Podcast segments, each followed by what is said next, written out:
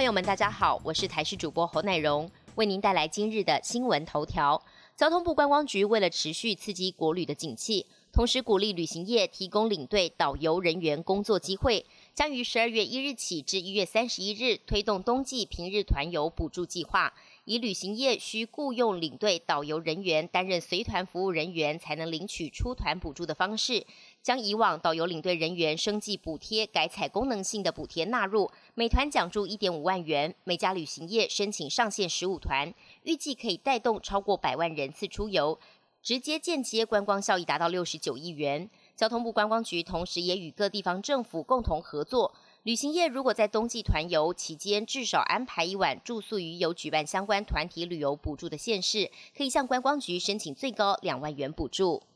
受到东北季风的影响，气象局在今天针对北北基宜四县市发布了大雨特报。气象专家吴德荣指出，今天晚上到下周一最低温恐怕降到只有十四度，而下周可能会有更强的冷空气来袭，最低气温将比前一波还要低。气象局表示，受到东北季风影响，今明两天北部、东北部以及东部天气会比较凉，其他地区早晚也是偏凉的。中南部日夜温差大，在基隆北海岸、东北部及大台北山区会有局部大雨发生的几率。北部、东部、东南部地区恐怕会有局部短暂雨，其他地区及澎湖、金门、马祖是多云到晴。从十二月一号开始，所有入境者不管是哪个国籍，都要减负登机前三天的阴性证明。但昨天新增的确诊案例当中，疑似群聚感染的十二名印尼籍移工，搭机前也都有附上阴性证明，却在检疫期满前被验出阳性确诊。专家指出，新冠疫情时阴时阳，加上各国检验方式不同，阴性证明恐怕只能当做参考。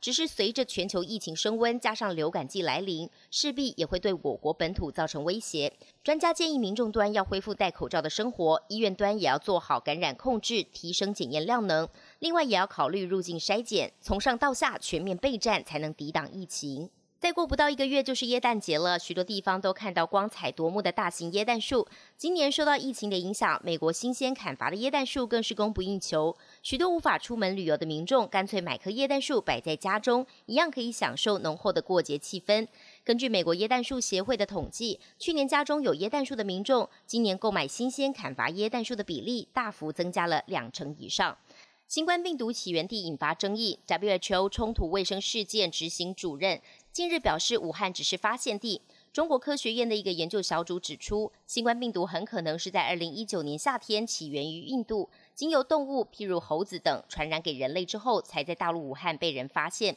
研究指出，由于印度跟孟加拉都发现低突变的样本，而且都是中国大陆的地理邻居，因此第一次传播很可能发生在这两国。透过估算病毒突变一次所需的时间，并将这个时间与在孟加拉和印度采集到的样本进行比较，这个病毒最早在二零一九年的七月或八月在这两个国家出现。南韩媒体二十七号报道，北韩国家领导人金正恩因为新冠肺炎的疫情失控而情绪高涨，做出了许多违反常识、非理性的决策。不但实施城市封锁措施，禁止在北韩海域捕鱼与制盐，还因为物价上升、汇率暴跌等等经济问题，在十月底秘密下令将首都平壤的一名汇兑商大亨处死。报道解释，二零二零年一月到十月，北韩对于中国的贸易额是五点三亿美元，是去年同期的四分之一。近来又禁止从中国进口物资，导致了白糖、调味料以及食品的价格暴涨了四倍之多。随着北韩经济面临的危机越来越大，官方媒体的措辞也越发强烈。